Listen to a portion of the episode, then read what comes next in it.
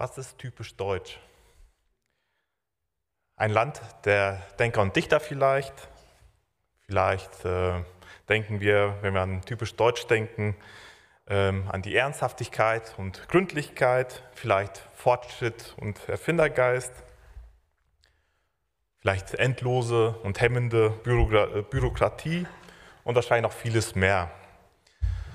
Und ähm, Jetzt könnte ich nach anderen Nationen fragen und wir wissen, ähm, dass, da, dass es da häufig Vorurteile oder Klischees gibt. Ne? Wenn ich jetzt sage, typisch Englisch wäre wahrscheinlich Tee trinken, brasilianisch Fußball spielen, die Ostasiaten sind gut in Technik und so weiter. Ähm, und was ist typisch für Kreta? Können mir vielleicht die Jugendlichen helfen. Ich glaube, das habt ihr letztens gehabt in der Woche des gemeinsamen Lebens. Ähm, typisch Kreta. Äh, die Kreter sind immer Lügner, böse Tiere, faule Bäuche. Ähm, ich muss dazu sagen, ich war noch nie auf Kreta und ich kenne, noch, ich kenne auch niemanden, der äh, aus Kreta kommt. Äh, und ich möchte hier auch keine Vorurteile äh, bilden oder ähnliches, sondern das, was ich eben gesagt habe, das ist ein Zitat eines kretischen Staatsmannes und Philosophen Epimenides oder so ähnlich. Ähm, das sagte er 600 äh, Jahre vor Christus. Und äh, dieses Zitat hat sich äh, lange gehalten, denn ja über 600 Jahre später benutzt Paulus dieses Zitat. Ähm, genau, und er schreibt einen Brief an Titus und ähm, sagt halt, wie gesagt, das, was ich eben vorgelesen habe, dass sie Lügner, böse Tiere und faule Bäuche sind. Ähm, Paulus und Titus waren nämlich gemeinsam auf Kreta. Äh, Titus war ein äh, Mitarbeiter von Paulus. Äh, wir wissen aus der Bibel, dass er durch Paulus zum Glauben gekommen ist. Und Paulus ähm, ja, vertraute ihm stark und er gab ihm auch verantwortungsvolle Aufgaben. Und äh, da können wir unter anderem im zweiten Korintherbrief nachlesen. Ähm, auf jeden Fall waren die beiden auf Kreta und irgendwann zog Paulus weiter. Er hatte noch andere Aufgaben zu tun, zog Richtung Mazedonien ähm, und schrieb einen Brief an Titus. Und äh, da geht es um ganz konkrete Anweisungen, wie dieser sich auf Kreta verhalten soll. Äh, er soll in Ordnung bringen, was noch mangelt. Was damit genau gemeint ist, weiß ich nicht. Aber er lässt unter anderem die Aufgabe, äh, Titus die Aufgabe zukommen, dass er in den unterschiedlichen Städten Älteste einsetzen soll. Und er, wie gesagt, hinterlässt diesen Brief, drei Kapitel in unserer Bibel. Und äh, es geht da eigentlich viel um das Verhalten der Christen, wie wir uns verhalten sollen. Es gibt da einige ähm, ja, Charakterkataloge, wenn man so will, ähm, wie sich unterschiedliche Menschengruppen äh, verhalten sollen, ja, wie sich die älteren Männer und die jüngeren Männer verhalten sollen, wie sich die älteren Frauen und die jüngeren Frauen verhalten sollen, wie sich Sklaven verhalten sollen und so weiter. Ähm, und in diesem Zusammenhang ähm, erfahren wir auch, dass, die, dass es da auf der Insel Schwierigkeiten gab. Und zwar gab es da viele Irrlehrer, äh, Betrüger, Schwätzer und Verführer, äh, die die dort lebenden Christen mit Fabeln äh, ja, durcheinander bringen wollten und ja, sie dazu bringen wollten, zum Gesetz zurückzukehren. Ja, wahrscheinlich ähnlich, wie wir das im Galaterbrief lesen können. Und ja, Paulus sagt, äh, dass diese Irrlehrer viel reden, aber verabscheuenswerte und ungehorsame Menschen waren. Und wie gesagt, darüber hinaus sagt Paulus äh, oder bringt Paulus auch dieses Zitat, das ich am Anfang gebracht habe, und beschreibt damit die äh, ortsansässigen Menschen ähm, und zeigt wahrscheinlich einen schwierigen Grundcharakter dieser Menschen auf der Insel aus. Und ähm, ja, wie schon eben gesagt, es gibt da einige ähm, Aufzählungen, äh, wie sich die Christen verhalten sollen. Und ja, ich werde da jetzt nicht auf alle Begriffe eingehen, das wäre ziemlich viel. Ähm, man liest da je nach Übersetzung Begriffe und Formulierungen wie untadelig, gütig, treu, gerecht, gottselig, mild und so weiter. Und ich weiß nicht, wie es euch geht, wenn ihr so diese, solche Aufzählungen lest. Ähm, äh, wenn ich die lese, ähm, dann denke ich immer, ja, irgendwie, das ist zu viel. So kann ich mich gar nicht verhalten. Oder äh, weil ich äh, dann vielleicht auch gar nicht immer die Zeit habe beim Bibellesen oder mir nicht die Zeit nehme, äh, über diese Begriffe nachzudenken, dann denke ich, ja, wenn man das so zusammenfasst, könnte man das mit den Worten sagen, naja, sei irgendwie ein guter Mensch oder so. Und das ist natürlich viel zu einfach und wird dem Ganzen auch nicht gerecht. Und ja, ich möchte heute ja in diesen Brief reinschauen, ähm, und zwar in Kapitel 2 ähm, und möchte da einen Abschnitt lesen, äh, den ich so ein bisschen als Herzstück dieses Briefes sehe. Äh, ich werde heute leider nicht äh, auf die ganzen Verse eingehen können, aber ich möchte einmal in Kapitel 2 die Verse 11 bis 14 lesen. Titus 2, 11 bis 14. Und da steht, denn erschienen ist die Gnade Gottes, die heilbringend ist für alle Menschen, indem sie uns dazu erzieht, dem gottlosen Wesen und den weltlichen Begierden abzusagen und besonnen, gerecht und gottselig schon in der gegenwärtigen Weltzeit zu leben, indem wir dabei auf unsere selige Hoffnung und auf das Erscheinen der Herrlichkeit des großen Gottes und unseres Retters Jesus Christus warten, der sich selbst für uns dahingegeben hat, um uns von aller Gesetzlosigkeit zu erlösen und sich ein Volk zum Eigentum zu reinigen, das eifrig sei in guten Werken. Ja, den Text habe ich mir erstmal so vorgenommen als Predigtext und habe aber in der Vorbereitung gemerkt, dass ich den gar nicht schaffe ähm, und werde deshalb vor allem auf die Verse 11 und 12 eingehen. Und ja, wenn wir reingucken, auch da wieder je nach Übersetzung, äh, fängt es aber mit äh, einer Konjunktion an, das heißt mit einem Bindewort, denn, denn erschienen ist die Gnade Gottes, das heißt, äh, da wird irgendwie etwas ausgeführt, was vorher schon erklärt oder worum es davor geht. Und in den Versen davor ähm, ja, lesen wir, wie die Sklaven sich verhalten sollten. Und in Vers 10 ist vom Heiland, also vom heilemachenden Retter die Rede. Ähm, und die Sklaven können mit ihr, ihm mit ihrer Arbeit äh, Ehre bereiten. Und, und, dieser Heiland ist erschienen und brachte die heilsame Gottes, äh, Gnade Gottes mit. Und jetzt weiß ich gar nicht, äh, wie es euch mit dieser Formulierung geht. Äh, wenn ich da lese, denn erschienen ist die Gnade Gottes, die heilbringend ist für alle Menschen, ähm, da habe ich, äh, hab ich erstmal Schwierigkeiten gehabt. Ja, was, was heißt denn das? Wieso für alle Menschen? Ähm, hört sich irgendwie nach Allversöhnung an. Ähm, sind, ist, ist, die Gnade, bringt die Gnade wirklich jedem Menschen das Heil? Ähm, das wird natürlich dem Gesamtbild äh, der Bibel widersprechen aber auch gerade in der heutigen Zeit, äh, gerade in der liberalen Theologie, ein sehr populärer Gedanke. Ähm, aber wir finden in der Bibel äh, viele Verse, ähm, die aber zeigen, ja, was, was, Gottes Plan eigentlich mit der Welt ist. Ähm, wenn wir beispielsweise in 1 Timotheus 2, Vers 4 gucken, dann äh, lesen wir da äh, dessen, also Gottes äh, Wille ist, es ist, dass alle Menschen gerettet werden und zur Erkenntnis der Wahrheit kommen. Oder in Hesekiel 3, Vers, äh, 33, Vers 11, ähm, ich habe kein Wohlgefallen am Tod des Gottlosen, sondern daran, dass der Gottlose sich von seinem Wandel bekehrt und am Leben bleibt. Und da gibt es noch einige weitere Verse, die ich jetzt auch aufzählen und zitieren könnte, ähm, wo, wir, wo, einfach, ähm, wo wir von ableiten können, äh, dass Gott dass seine Gnade für alle ausreicht und dass es sein Plan war, die Menschen zu retten. Ja, Gott liebt nicht nur die Guten, sondern auch diejenigen, von denen er weiß, dass sie sich gegen ihn entscheiden werden. Ähm, ja, die Liebe Gott, äh, geht von Gott aus und gilt der Welt. Und deshalb äh, denke ich, ist es sagt Paulus das zu Recht, dass, seine, dass die äh, Gnade Gottes erstmal gekommen ist, heilbringend für alle Menschen.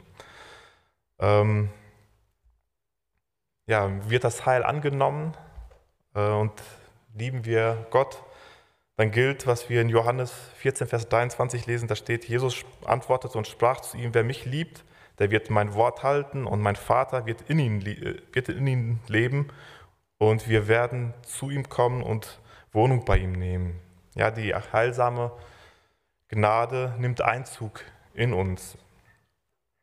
Aber was ich jetzt so interessant ähm, an dieser heilbringenden Gnade finde, ähm, ist das, was wir dann anschließend darüber lesen. Also wenn ich jetzt irgendwie fragen würde, ja, was, wie würden wir Gnade definieren? Wie denkt ihr über Gnade? Ich glaube, dann wird recht schnell äh, der Satz fallen, ja, das ist irgendwie ein unverdientes Geschenk Gottes an uns.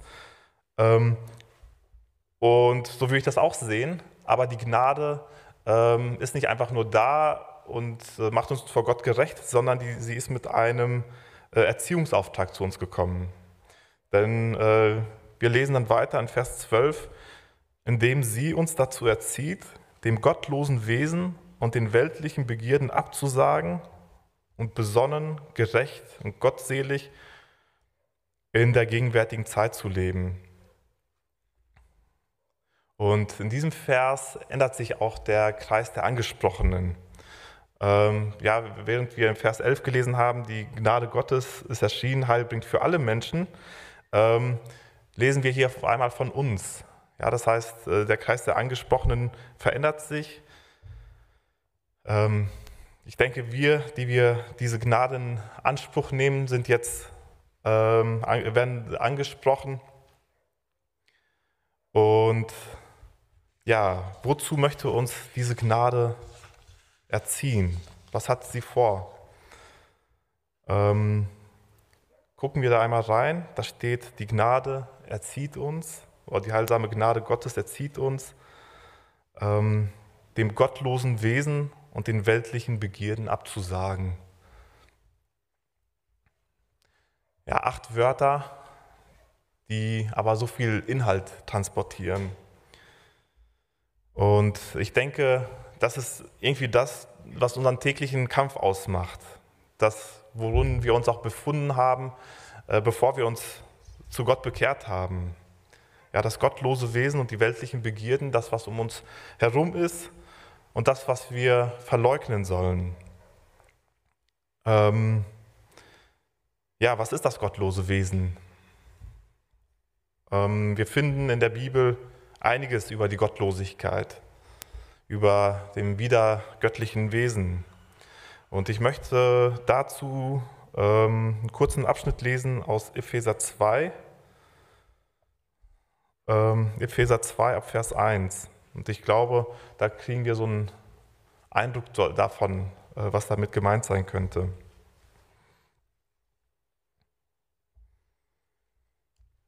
Epheser Kapitel 2, äh, da lesen wir die Worte, so hat auch so hat er auch euch, die ihr tot wart durch eure Übertretungen und Sünden, in denen ihr einst wandeltet, abhängig vom Zeitgeist dieser Welt, abhängig von dem Machthaber, der die Gewalt über die Luft hat, dem Geist, der gegenwärtig in den Söhnen des Ungehorsams wirksam ist.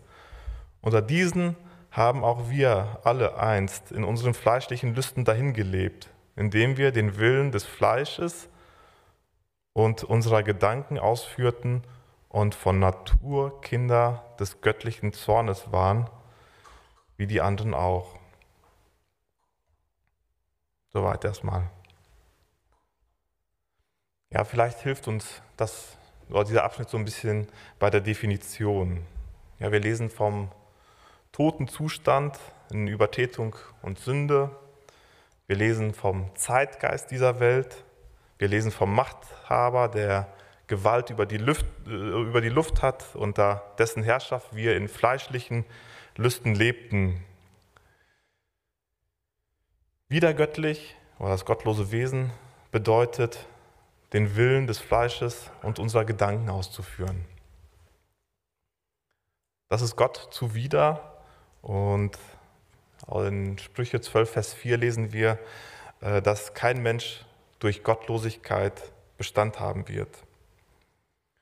Oder wenn wir in Römer 1 reinschauen, Äh, da wird die Verlorenheit und die Heilsbedürftigkeit des Menschen thematisiert.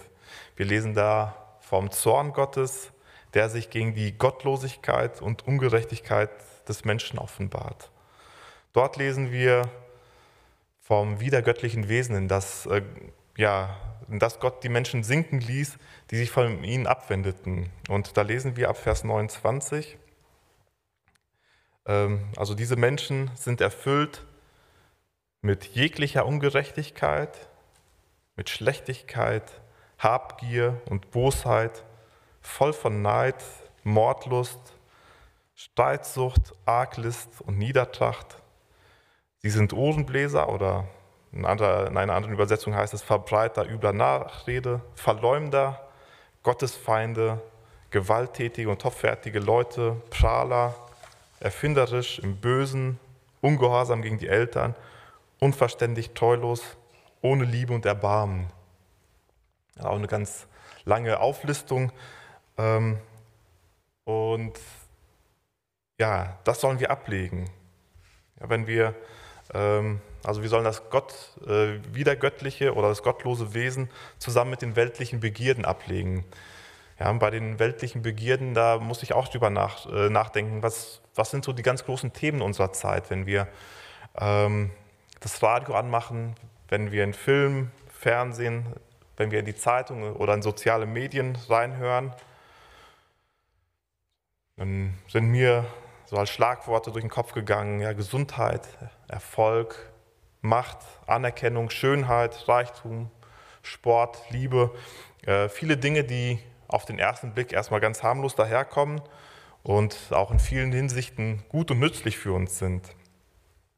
Aber letztendlich kann ähm, all das für mich zum Götzen werden, was mich frisst.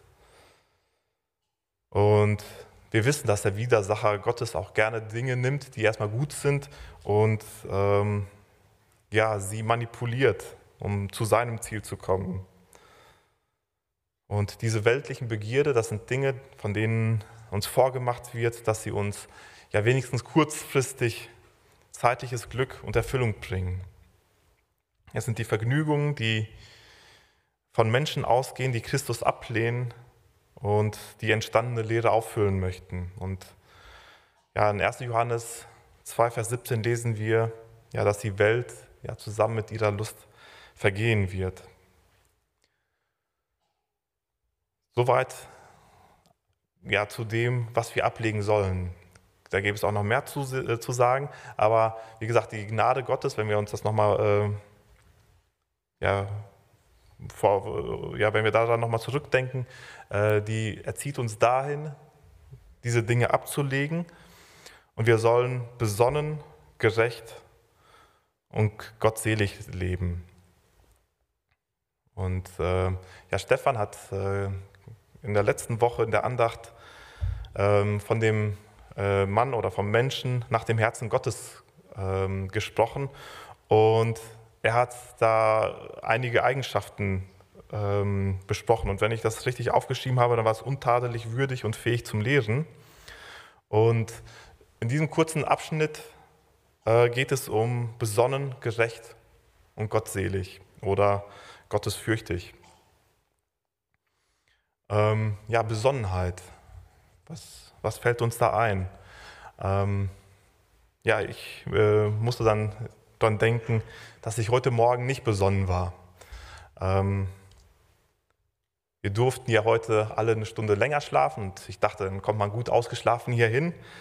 Ähm, unsere Kinder haben sich aber scheinbar abgesprochen und haben sich da antizyklisch verhalten. Das heißt, statt eine Stunde länger zu schlafen als sonst, haben die einfach nochmal eine Stunde weniger geschlafen. Ähm, und ja, da muss ich zurückdenken, da war ich nicht besonders besonnen. Und einige Begriffe, die sich so in meinem Gehirn gebildet haben, waren nicht biblischen Ursprungs. Ähm, und ich bewundere äh, besonnene Menschen, ähm, weil von ihnen ja, eine gewisse Entspanntheit ausgeht. Ähm, und als ich diesen Titusbrief vor einigen Wochen äh, gelesen habe, ähm, da hat mich das irgendwie gefressen, als ich, als ich das gelesen habe. Und ich habe nachher mal äh, recherchiert und mir ist dann aufgefallen, äh, dass der Begriff besonnen ja acht bis neunmal ist auch wieder übersetzungsabhängig, äh, in der Bibel auftaucht und davon vier bis fünfmal im Titusbrief. Ja, wir könnten also behaupten, dass die Hälfte über dem, was wir in der Bibel zum Thema Besonnenheit lesen, hier im Titusbrief zu finden ist. Ja, die älteren Männer sollen besonnen sein und die Sklaven sollen besonnen sein und wir sollen irgendwie alle besonnen sein. Aber was ist das? Ich dachte eine Zeit lang, das hat so vielleicht den, äh, den äh, Wortursprung irgendwie von, von der Sonne. Ja, wenn die Sonne scheint, also nicht drückend heiß, sondern so gerade richtig und angenehm, dann ist man irgendwie entspannter. Aber es hat damit äh, nicht viel zu tun, äh, sondern es kommt vom Besinnen. Ja, jemand, der besonnen ist, der denkt über Dinge nach. Und äh, ich äh, habe das, oder das man könnte es auch als Gegenstück zur Impulsivität sehen. Ja, wenn jemand besonders impulsiv ist, ja, dann äh, ist das ein Mensch, der seinen inneren Impulsen ohne Rücksicht auf Konsequenzen folgt. Ja, dieses Verhalten, dieses impulsive Verhalten wirkt ähm, unangemessen, unkontrolliert und unbedacht.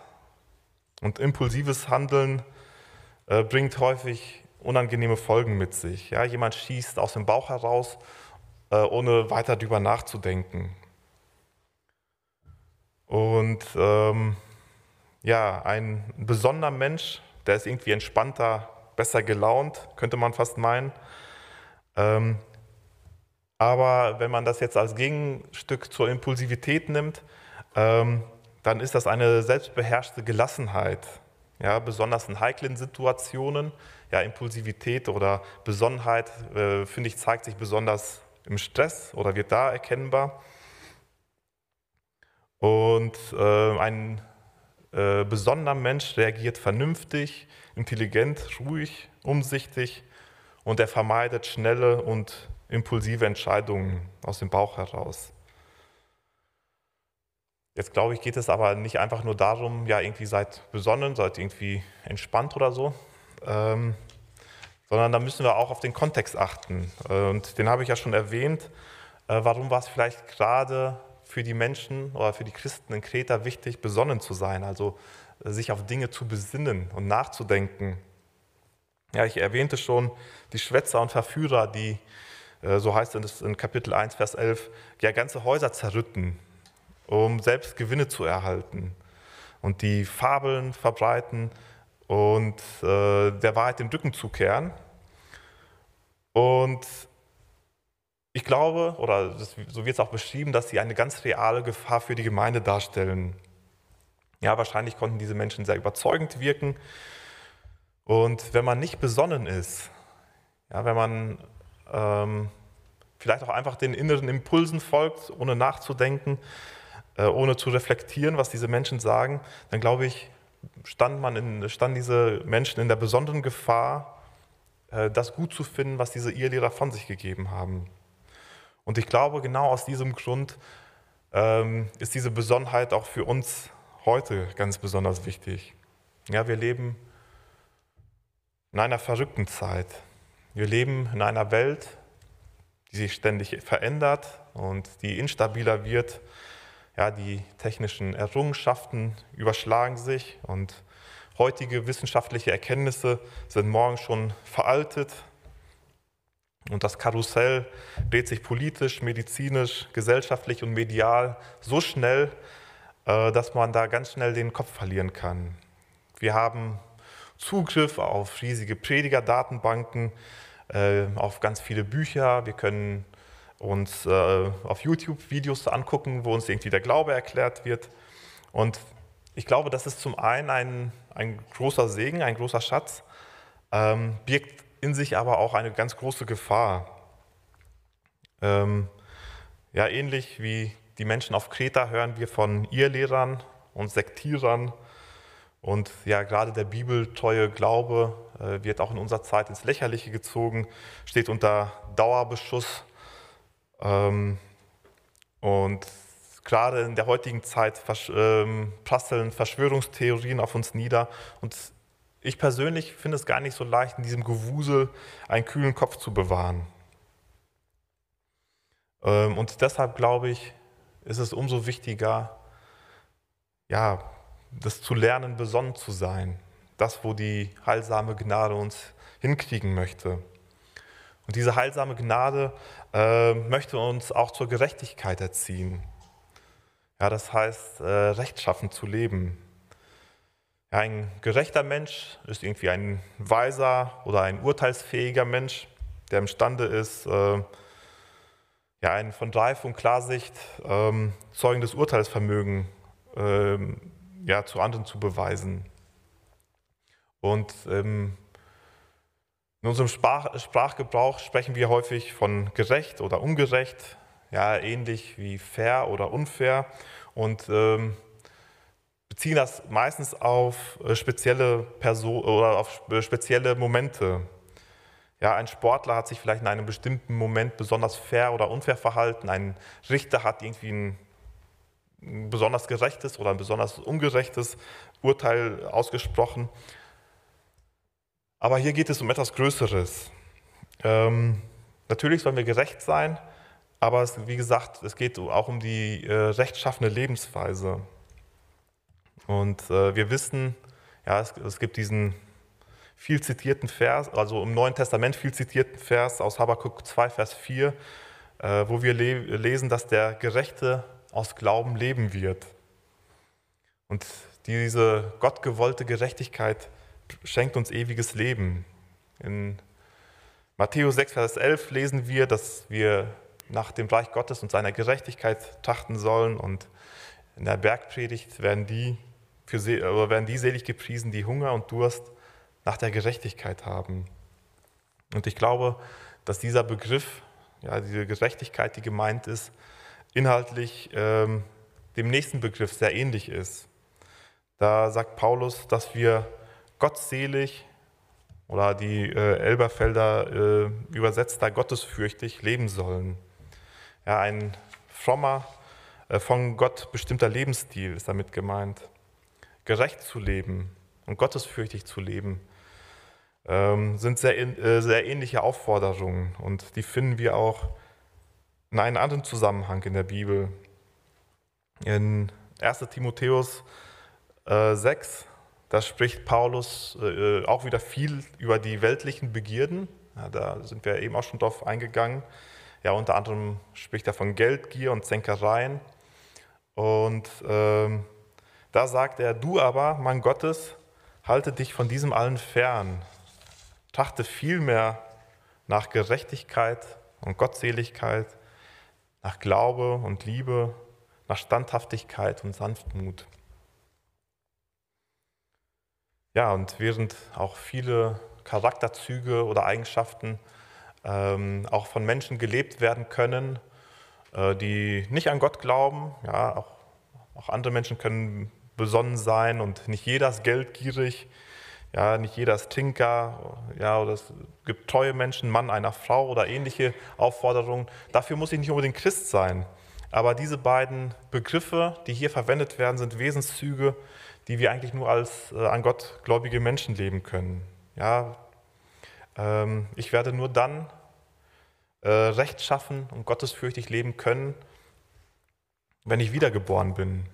Und äh, gerade zum Thema Gott, äh, ähm, Gott, gottselig oder gottesfürchtig zu leben, äh, da hat Kevin uns vor kurzem äh, auch in der Andacht einiges zu äh, erklärt. Vor allem mit dem Blick in die Sprüche, da lesen wir viel über das gottselige Leben ja, oder zum gottesfürchtigen Leben. Die Furcht des Herrn, und da hat er uns einiges aufgezählt, äh, ist der Weisheit, oder Anfang der Weisheit und Erkenntnis. Sie führt zum Leben, ist die Quelle des Lebens und die Furcht des Herrn, oder in der Furcht des Herrn zu leben, bedeutet, das Böse zu hassen. Und ja, dazu werden wir hier eigentlich aufgefordert. Wenn wir gerecht und gottselig leben wollen. Und ja, eigentlich, das habe ich ja am Anfang schon gesagt, würde ich auch gerne die nächsten äh, beiden Verse noch mit reinnehmen. Da kommen wir jetzt aber zeitlich nicht hin und das würde ich mir dann auch gerne für die nächste Predigt aufbewahren. Aber da wird erklärt, ähm, wie wir das machen.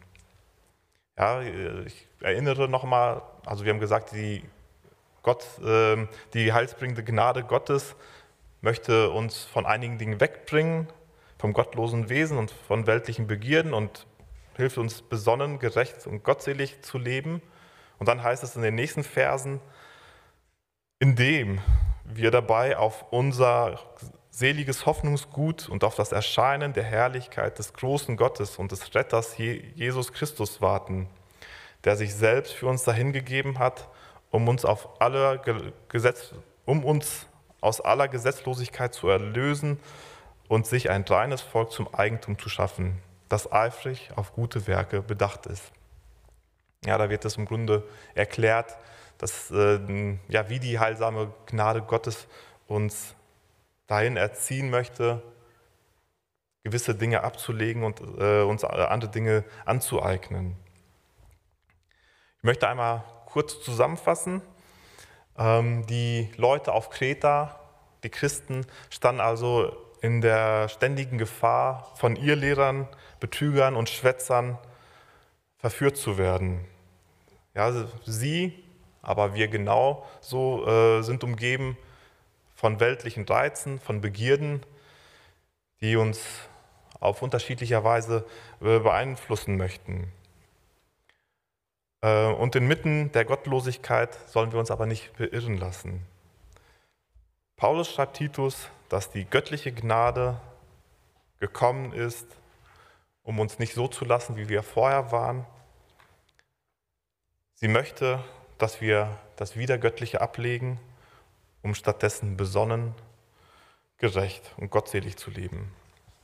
Ja, und Gott segne uns dabei. Amen.